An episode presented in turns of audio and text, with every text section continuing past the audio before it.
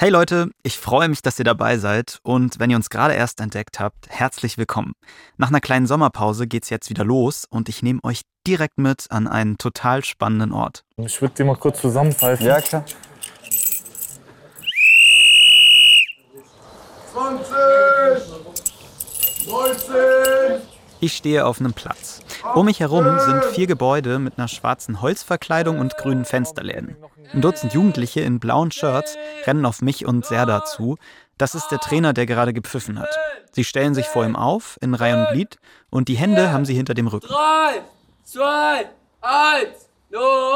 Ich bin heute an einem ganz besonderen Ort, einem Ort, an dem sich das Leben von jungen Menschen verändern soll, an dem sie sich im besten Fall aus einem Kreislauf von Drogen und Kriminalität lösen. Was mich nachdenklich macht, die Jungs, die hier für ein paar Wochen leben, die sind oft erst 13, 14 Jahre alt und trotzdem ist in ihrem bisher kurzen Leben schon so einiges schiefgelaufen. Hab dann kein Geld mehr gehabt, sag ich mal.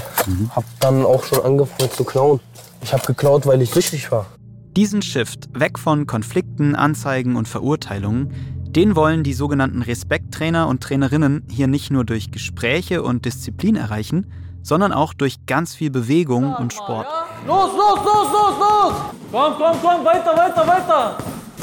Das waren gerade mal 30 Sekunden insgesamt. Aber kann das Menschen helfen, sich grundlegend zu verändern? Auch wenn es Jugendliche sind, sind alles Kinder. Und 90 Prozent der Kinder sind kleine verletzte Seelen. Abends zum Beispiel, wenn man schlafen geht, ist immer ein Schmerz, dass, dass die Mutter nicht reinkommt und gute Nacht sagt.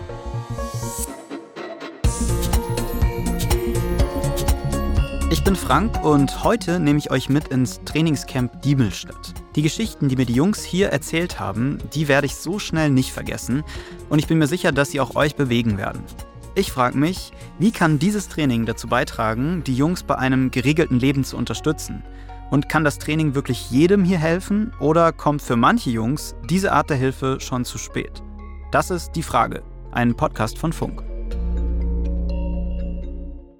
Wo sind denn Malik und Felix? Wollt ihr die mal bitte holen? Malik Fix, komm. Felix, komm mal hier. Hallo. Hi, ich bin Frank. Felix. Hi, Felix. Vor mir steht Felix, daneben sein Kumpel Malek. Felix ist 17 und der größte der Gruppe. Ich schätze ihn auf fast zwei Meter. Er hat eine dunkelblaue Jogginghose an und ein hellblaues T-Shirt, auf dem das Logo des Camps aufgedruckt ist. Felix hat kurze dunkelblonde Haare und erinnert mich ein bisschen an den jungen Lukas Podolski. Malek ist einen Kopf kleiner und trägt im Gegensatz zu Felix ein bisschen Bart und hat kurze, lockige Haare. Die beiden haben viel Zeit miteinander im Camp verbracht, das merke ich schnell. Bei einem Foto, das später von uns gemacht wird, legen sie die Arme über die Schultern des anderen. Einem von euch beiden würden wir gerne ein Mikrofon geben. Ja.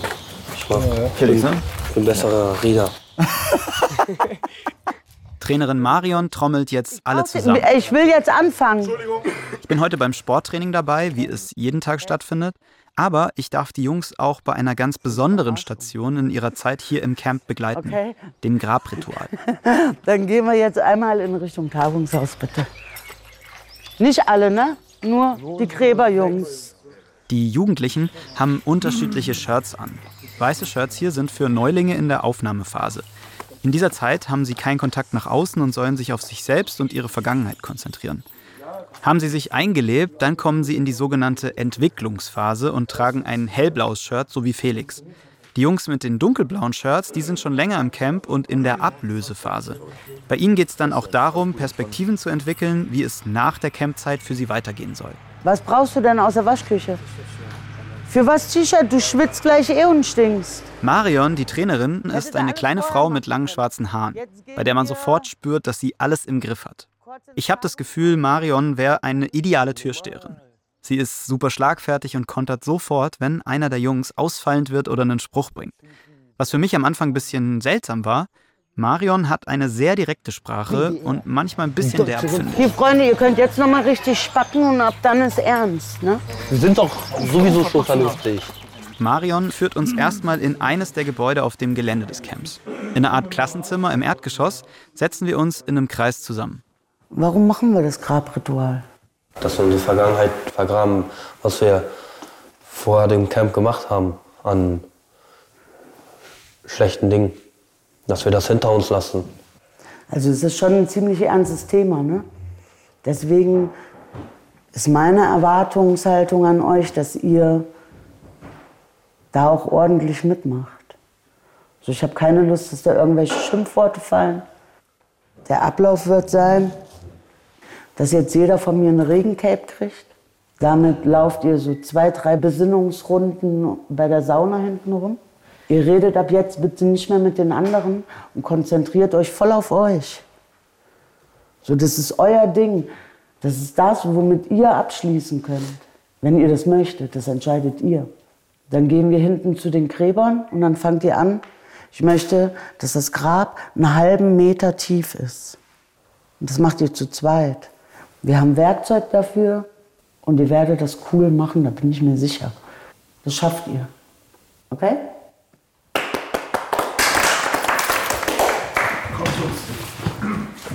Also die Jungs machen sich jetzt hier in einer Gruppe mit Marion auf dem Weg hinter zu den Grabplätzen und tragen jetzt alle so ein graue Regencapes. Die gehen so bis zum, zu ihren Schienbeinen auf jeden Fall.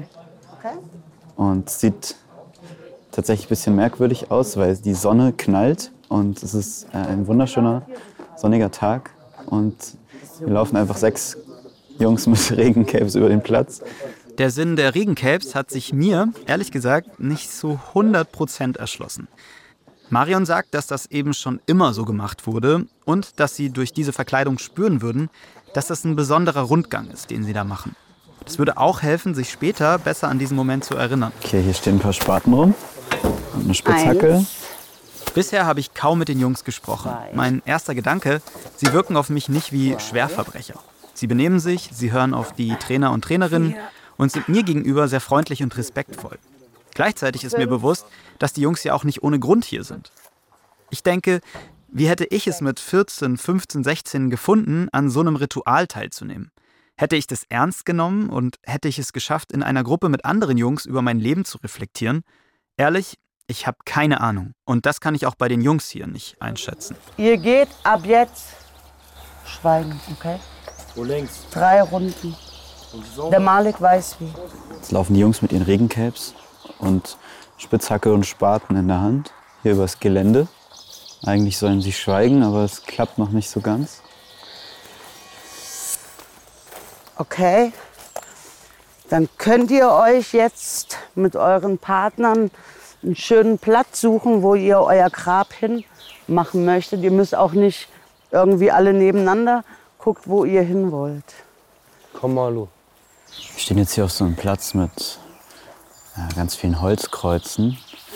Und zum Teil sind hier auch große Tafeln an den Gräbern. Und da steht immer der Name und das Geburtsdatum. Aber hier steht eben auch sowas wie Neuanfang oder wiedergeboren oder neugeboren am. Und dann steht hier immer, was die Jugendlichen nicht mehr machen wollen. Ich will nicht mehr kiffen, nicht mehr klauen, nicht mehr einbrechen. Ich will nicht mehr Menschen verletzen. Ich will ein vernünftiger Mensch werden. Lass hier hin, Bruder. Wieso habt ihr euch den Platz ausgesucht? fanden das hier so schön, relativ am Anfang. Es war einfach so ein Bauchgefühl, wo wir gedacht haben, ja, das passt uns beiden.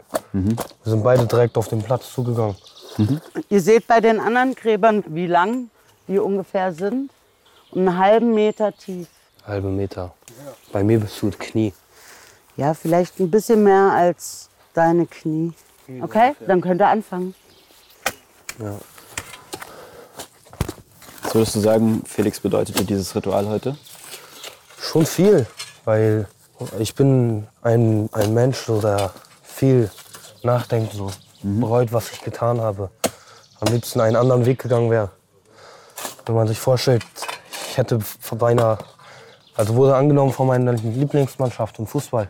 Die Mannschaft, wo ich jedes Wochenende ins Stadion gehe, um sie anzufeuern. Ich wurde angenommen, musste einen sportlichen Test machen und bin dann, haben die halt gesehen, ja okay, der Junge ist Kiffer. Haben die dann THC im Blut gefunden. Nee, noch nicht an.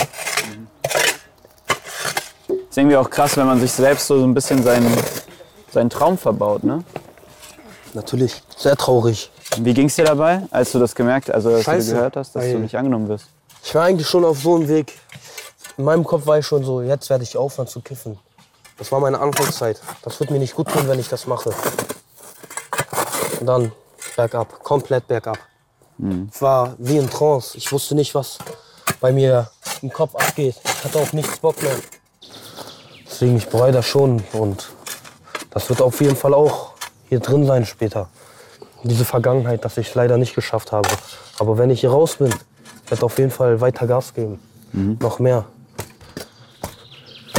Seid ihr leider auf so einen Ast gestoßen, auf so eine Wurzel, oder? ja. Jetzt kommen die ersten. Ich bin nett, ich hole euch einen Segel. Dankeschön, Marion. Während Marion losgeht, um die Säge zu holen, will ich von Felix wissen, warum er mit 13 überhaupt angefangen hat zu kiffen und wie er hier im Camp gelandet ist. Felix, kannst du beschreiben, wie du groß geworden bist? Fruchtzwerge. Nein. Also in welchem Umfeld bist du so groß geworden? Ach so, so meinen Sie das. ich habe jetzt von der Größe her gedacht. Ich bin. Nein, nein, ich meine eher, wie du aufgewachsen bist. Ach so. Felix hat mich immer wieder gesiezt. Und das, obwohl ich ihm mehrfach das Du angeboten habe Kannst ruhig du sagen. und mich auch als Frank vorgestellt habe. Später hat er mir gesagt, dass das eben so drin sei bei den Jungs. Im Camp haben sie nämlich gelernt, respektvoll mit anderen umzugehen. Und dazu gehört eben auch, dass man Leute, die man erst vor einer Stunde kennengelernt hat, siezt. Ich bin gut aufgewachsen. Ich habe in meinem jungen Alter nie Scheiße gebaut. Was Wann hat das angefangen? War mit 13, 14. Mhm. Was hast du da gemacht? Ich habe das erste Mal mit, mit 14 habe ich irgendwann angefangen zu rauchen. Leider. Ich wollte cool sein. Weil alle, die meisten gekifft haben, dachte ich, ich muss das auch tun, weil ich dann cooler bin. Was eigentlich nicht stimmt. Ich bin, mein Gehirn hat irgendwann, durch Kiffen ist es mehr Matsch gegangen. Ich hatte keine Lust mehr auf Dinge, die eigentlich Alltag sind, wie Zimmer aufräumen, zur Schule gehen, Hausaufgaben machen, zum Training gehen, Sport. Hab dann irgendwann kein, kein Geld mehr gehabt, sag ich mal. Hab dann auch schon angefangen zu klauen. Für, sag ich mal, schon meine Sucht. Ich habe nicht geklaut, weil ich gesagt habe, ich will meine Eltern ficken, sondern ich habe geklaut, weil ich süchtig war. Nicht nur ein bisschen. Leider zu dolle. Aber hast du dich da gut gefühlt in der Zeit? Irgendwo nicht, weil ich ja wusste, was ich mache. Aber ich kam davon nicht los. Du hast beschrieben, du bist eigentlich ganz so in geregelten Verhältnissen groß geworden. Hm. Warum ist dann plötzlich irgendwas schiefgelaufen? Das ist eine gute Frage, die. Darüber habe ich mir nie so einen richtigen Kopf gemacht. Ich denke, meine Eltern sind viel am Arbeiten. Ich will das nicht auf meine Eltern beschieben, aber ich bin selber daran schuld, das weiß ich auf jeden Fall. Aber irgendwann waren sie halt nur noch arbeiten. Falsche Leute auf jeden Fall. Leider. Durch die Schule oder wo hast du die kennengelernt? Schon. Durch Schule, Fußball. So, jetzt ist die Säge angekommen. Marian hat eine Säge gebracht. Wie war das für deine Eltern, dass sie plötzlich das Gefühl hatten, dass du machst, was du willst, dass du vielleicht dich selbst auch gar nicht mehr so unter Kontrolle hast? Das weiß ich nicht so, aber ich würde mal denken, dass es denen nicht gut geht auf jeden Fall. Hast du da ein schlechtes Gewissen? Natürlich, auf jeden Fall. Auch wenn ich jetzt überlege, habe ich auch, wenn ich nur ein Euro geklaut hätte, hätte ich ein schlechtes Gewissen, weil ich was genommen habe, was mir nicht gehört, ohne zu fragen. In meinen Augen ist das einfach traurig, was ich gemacht habe. Und nicht korrekt. Und Felix, wie bist du dann letztlich hier gelandet? Wer hatte die Idee dazu?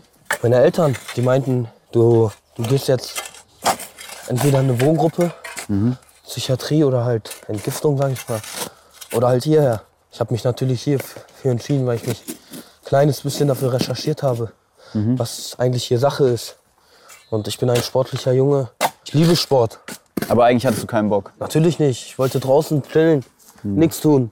Als du hierher gekommen bist, was hast du gedacht? Also, also hier, du hast ja auch viele Regeln gehört, du hast es mit den T-Shirts gehört und so. Was ging dir durch den Kopf? Scheiße, was habe ich eigentlich gemacht? Ich müsste eigentlich nicht hier sein, wenn ich das gemacht hätte, was ich für richtig halte. Ich kann mir vorstellen, wenn man hierher kommt und es sind erstmal super viele Regeln und so. Und das eigentlich das Gegenteil so ein bisschen davon ist, wie du die letzten Monate gelebt hast. Das nervt ja dann auch richtig, dass du aus dem Bett geholt wirst, dass du, keine Ahnung, hier keine Playstation hast, dass du hier keinen Fernseher hast, dass du. Das ist halt das Coole irgendwo hier dran, weil das schätzt du wert. was das überhaupt ist. Ich Aber es bin- fehlt dir am Anfang ja erstmal. Natürlich. Natürlich fehlt es mir auch in den ersten sechs Wochen, wo du nicht mit deinen Eltern telefonieren kannst. Kontaktsperre. Kannst du den Briefe schreiben. Aber wenn sie dir einen Brief schreiben, darfst du dir den nicht annehmen. Weil erstmal sechs Wochen Kontaktsperre. Und was halt mich dann irgendwo extremst gepusht hat, weiterzumachen. Meine Mutter und mein Vater und meine Familie, meine komplette Familie, Oma, Opa, wieder stolz zu machen. Euer Grab muss ein bisschen, doch wird schon breiter. Nee, so, ja. Weil hier ist noch ein Stein. Den Aber ihr grabt schief. Grabt bitte gerade. Und den Stein, dann leiht ihr euch bitte einen Spat, Eine Hacke. so eine Hacke. Und versucht am Stein vorbeizuhauen und hebelt euch den hoch. Es hat keiner gesagt, dass es leicht ist, die Gräber auszuheben. Das habe ich mir auch nicht vorgestellt, Marian. Okay. Gibt es ja auch manchmal Konflikte? Natürlich, Hier bringt jeder seine Themen mit so und jeder bringt seine Geschichte mit. Und wir sind hier bis 20 Jugendliche, die jeden Tag zusammen chillen. genau, 24 Stunden eigentlich, ne? 24 Stunden jeden Tag. Wir sitzen an einem Tisch, essen gemeinsam. Es gibt halt immer so Konflikte. Aber das Coole ist hier halt, du hast keine Lust, deine Farbe zu verlieren, wenn du eine Farbe besitzt. Weil du durch diese Farbe deine Familie sehen kannst. Und wenn du weiß bist, kannst du deine Familie nicht sehen. Falls ihr es nicht mehr auf dem Schirm habt, Felix meint hier die Farbe der T-Shirts, die die Jungs tragen. Was hast du über dich gelernt, würdest du sagen, in der Zeit hier? über meine Probleme zu reden. Weil ich habe immer meine Probleme in mich hineingefressen. Ich habe nie mit meinen Eltern geredet. Immer gesagt, so ja, ich pack das alleine. Obwohl das nicht stimmt. Hier gehe ich zum Trainer und kann halt darüber reden, was, was mich stört. Und das sage ich zu den meisten, die hier ankommen. Das Coole an diesem Camp ist, es sind nicht irgendwelche Trainer, die jetzt von der Schule kommen. Jeder Trainer oder Trainerin hat irgendwo seine Vergangenheit. Da fällt es dir ein bisschen leichter, die auch ähm, so in ihre Rolle ernst zu nehmen? Oder, Ich kann oder was verändert das? Ah ja, okay. Wir reden auch mit denen über deren Vergangenheit. Ja. Weil wir dadurch ja auch lernen, wie wir es nicht machen sollen. Sowas hätte es für mich früher geben müssen. Ich finde das Konzept ganz gut. Hier wird den Jugendlichen das gegeben, was ihnen gefehlt hat. Ganz klare Ansagen, ganz klare Strukturen und alles ist geordnet. Du hast gesagt, du hättest dir das damals auch gewünscht bei dir. Ich persönlich habe halt eine ziemlich krasse Kindheit, habe ziemlich früh angefangen, harte Drogen zu nehmen und bin durch Arbeitsstunden im Endeffekt erstmal ins Boxcamp nach Kassel gekommen. Die musste ich ableisten. Die habe ich auch abgeleistet und da ist aufgefallen, dass ich ziemlich gut mit Jugendlichen klarkomme, mit Jüngeren klarkomme, sie handeln kann. Ich habe dann eine Laufgruppe übernommen. Und da wurde dann gesagt, dass ich meine restlichen Arbeitsstunden im Trainingscamp ableisten kann. Das war vor 17 Jahren. Die Respekttrainer und Trainerinnen, die haben sehr unterschiedliche Backgrounds. Manche von ihnen haben nicht klassisch Pädagogik studiert, sondern arbeiten hauptsächlich mit ihrer Lebenserfahrung. Was macht denn das für einen Unterschied für die Jungs, glaubst du, dass du mal ähnliche Erfahrungen gemacht hast? Ich glaube, ich glaub, das macht einen riesengroßen Unterschied, weil viele Jugendliche sagen, oh, bei euch merkt man, ihr habt nicht nur Bücher gelesen, sondern ihr habt es auch gelebt. Ihr wisst, wie es ist. Und deswegen kann man euch nichts vormachen. 20 Jugendliche zwischen 13 und 17 Jahren sind hier gleichzeitig im Camp. Sie kommen aus allen Schichten, aus verschiedenen Familienstrukturen und haben schon unterschiedlich viel erlebt, erzählt Marion. So wie Felix, der noch keine Anzeige hat. Aber hier sind eben auch Jungs wie Samuel, den lerne ich später noch kennen. Der hat eine längere Drogenvergangenheit, obwohl er gerade mal 16 ist. Und jetzt steht er wegen schwerer Körperverletzung vor Gericht. Wann merkst du, dass es einem Jugendlichen was bringt hier? Wann merke ich das? Ich merke das, wenn er anfängt, über seinen Schatten zu springen. Wenn er Sachen macht, die er früher verweigert hat und jetzt dann doch macht, wenn wir es ihm sagen. Ne? Und wann ist es für dich der Punkt, wo du sagst, es ist gescheitert? Für mich ist es eigentlich nie gescheitert. Ja, du würdest ja auch keinen eigentlich rauswerfen, wenn es nach Doch, ging. doch würde ich. Bei manchen Jungs merkst du halt, dass es überhaupt nicht fruchtet, wenn die mir dreckig ins Gesicht lachen, wenn ich denen was sage und ihnen im Endeffekt nur helfen möchte. Dann denke ich mir, ich versuche das zwei, drei Mal und wenn es nicht klappt, dann hat er halt nicht gewollt. Es ist halt so, dass wir in unserer Arbeit viel vermitteln können, aber trotzdem nicht allen helfen. Und ich bin glücklich, wenn ich 100 Jungs habe, dass ich zumindest einem helfen kann. Ne? Weil im Endeffekt sind es alles Kinder. Auch wenn es Jugendliche sind, sind alles Kinder. Und 90 Prozent der Kinder sind kleine verletzte Seelen. Wird gebrüllt. Das ist nichts Seltenes hier. Die zählen gerade. Ja, ja, hört man über den ganzen Platz.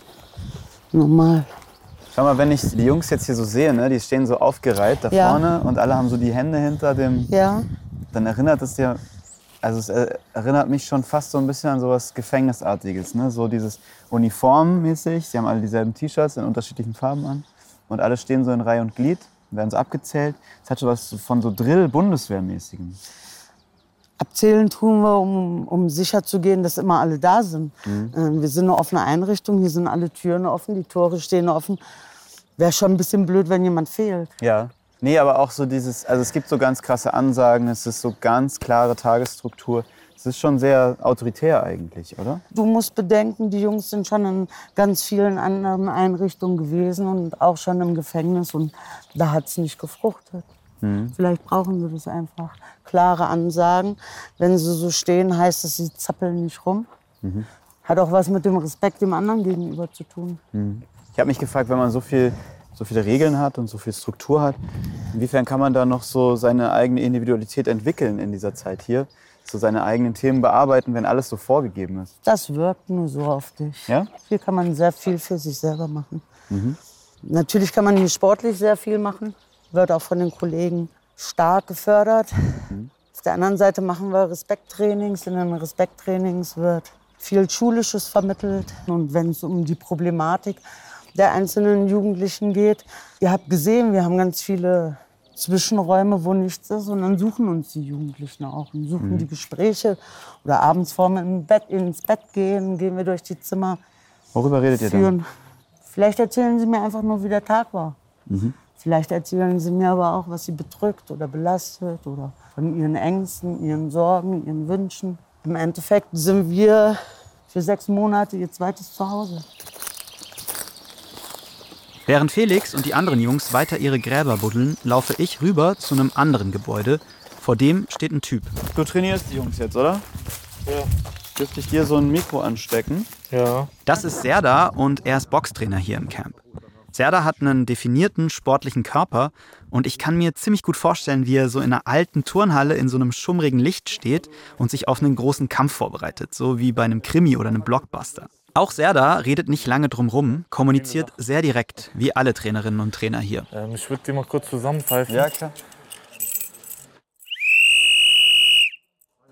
Jungs kommen aus den Gebäuden drumherum auf uns zugelaufen, ein paar rennen sogar. Einige kommen direkt aus der kleinen Raucherhütte, da sehe ich während meines Besuchs viele Jungs rumhängen. Zähl mal, zähl mal du. 15!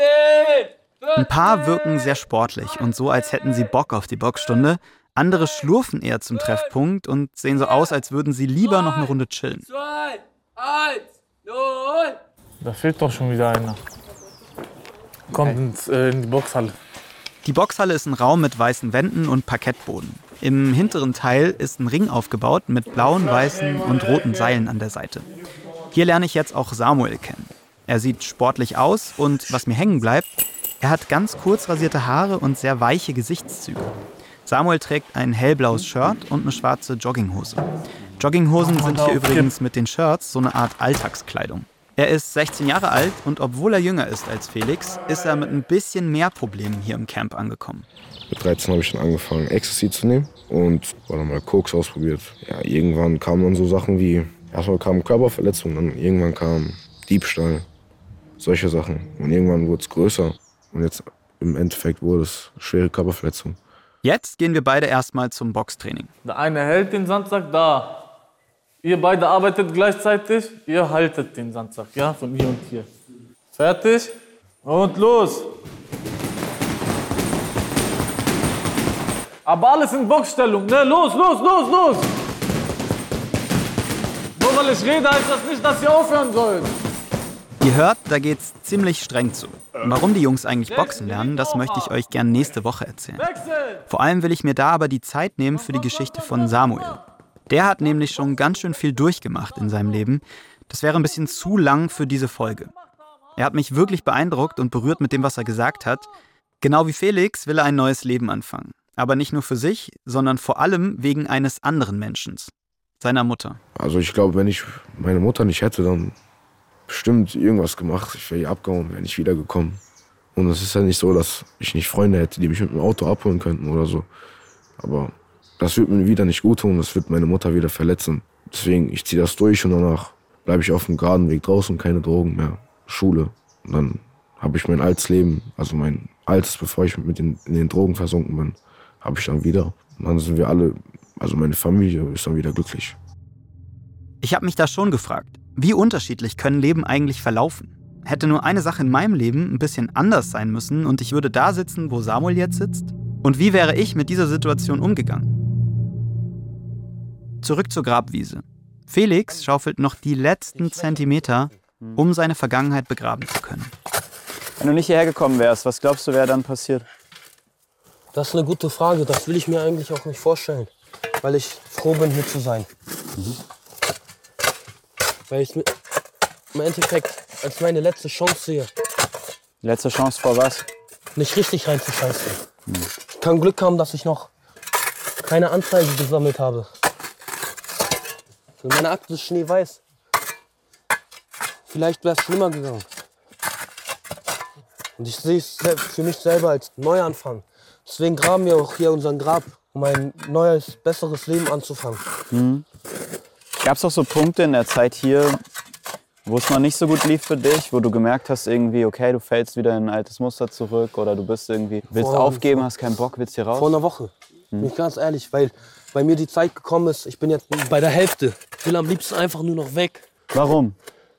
Weil ich Dinge erfahren habe von meiner Mutter, mhm. die einfach schade sind, wo ich einfach nicht helfen konnte. Mhm. Du wolltest eigentlich zu deiner Familie? Natürlich. Mhm. Und ich habe dann halt nicht mit einem Trainer darüber geredet, sondern erst eine Woche später, wo der Trainer gesagt hat halt zu mir, du bist hier, weil du dich ändern willst. Du schaffst das. Worüber ich dann wieder nachgedacht habe und was dann halt mich wiederum gepusht hat. Und dann hast du gemerkt, dass du gar nicht nach Hause willst oder dass es besser ist für dich, wenn du dich auf dich konzentrierst? Natürlich, ich muss erstmal das hier in den Griff kriegen. Mhm. Und ich helfe lieber anderen anstatt mir selbst. Mhm. Obwohl ich erstmal mich auf den geraden Weg bringen muss, um dann den Schwächeren zu helfen. Mhm. Und jeder will seine Familie sehen. Ist es so? Will hier jeder zurück zu seiner Familie? Auch wenn die einem nicht gut getan haben vielleicht? Wenn ich ganz tief in mein Herz gehe, ich möchte nicht zurück in meine Stadt, da ich Angst habe, das zu machen, was ich früher gemacht habe. Mhm. Aber so ein bisschen Angst vor der Zukunft hast du dann schon? Natürlich, ich möchte, mhm. mein Traum ist, Fußballprofi zu werden. Und den Traum möchte ich natürlich erfüllen. Ich habe im Camp Jugendliche kennengelernt, die die Orientierung im Leben verloren haben. Und dafür gibt es sehr unterschiedliche Gründe. Bei Felix war es die Aufmerksamkeit, die ihm gefehlt hat, die er bei anderen Menschen gefunden hat als seinen Eltern bei Leuten, mit denen er abgestürzt ist. Felix hat mittlerweile seine eigene Verantwortung erkannt und will was ändern. Vielleicht bekommt er sein Leben hier wieder in den Griff, ich wünsche ihm das sehr, und ich persönlich würde seine Chancen nach unserem Gespräch auch als gut einschätzen. Denn bei ihm ist zwar einiges schiefgelaufen in den letzten Monaten, aber immerhin ist er nicht kriminell geworden im strafrechtlichen Sinne. Keine Anzeige, keine Vorstrafe. Er kann viel leichter neu starten als andere Jungs hier. Wie ist das bei denen, die unter anderen Voraussetzungen hier ankommen? Eigentlich mehrere Jahre für ihre Taten im Gefängnis sitzen müssten. Darum soll es nächste Woche gehen. So, ihr stellt jetzt bitte euer Werkzeug alle an einem Baum. Ihr trinkt jetzt einen Schluck Wasser und dann geht ihr auf eure Zimmer. Geht in euch und guckt, was ihr begraben möchtet. Ob ihr einen Joint begraben wollt, dann baut ihr sinnbildlich einen Joint oder schreibt ihr einen Brief wo ihr alles reinschreibt und begrabt den Brief. Wenn ihr eine Hose habt, die ihr begraben wollt, weil ihr die früher auf euren Streifzügen anhattet, nehmt ihr die Hose und schmeißt sie weg. Oder irgendwelche Schuhe. Unterhaltet euch bitte nicht, geht in euch. Dann würde ich sagen, bis gleich. Und ich sag bis nächste Woche. Da geht's nämlich weiter mit Teil 2 und der Geschichte von Samuel. Bei einer schweren Körperverletzung dann heißt es, die Person hätte auch draufgehen können. Das hat mir dann irgendwann zu schaffen gemacht, was, wenn die draufgegangen wäre. Wenn ihr das nicht verpassen wollt, dann abonniert diesen Kanal und drückt auch gerne die Glocke, dann bekommt ihr eine Nachricht, sobald die Folge online ist. Wenn ihr Anmerkungen oder Feedback zum Podcast habt, dann schreibt uns das gerne. Und mich würde von euch noch interessieren, gab es in eurem Leben für euch auch mal so einen Moment, der alles verändert hat? So wie bei Felix, als er nicht bei seiner Fußballmannschaft angenommen wurde. Dann schickt mir doch gerne Sprachnachricht unter der 0174 274 5065 oder schreibt mir über Insta. Die Frage ist ein Podcast von Funk, von ARD und ZDF. Ich bin Frank Seibert. Autorinnen dieser Folge waren Amelie Hörger und Jana Kulotzig. Produktion Hanna Meyer. Das Sounddesign kommt von Benedikt Wiesmeier und Enno Rangnick. Die Grafik von Antonia Dengler und Bianca Taube.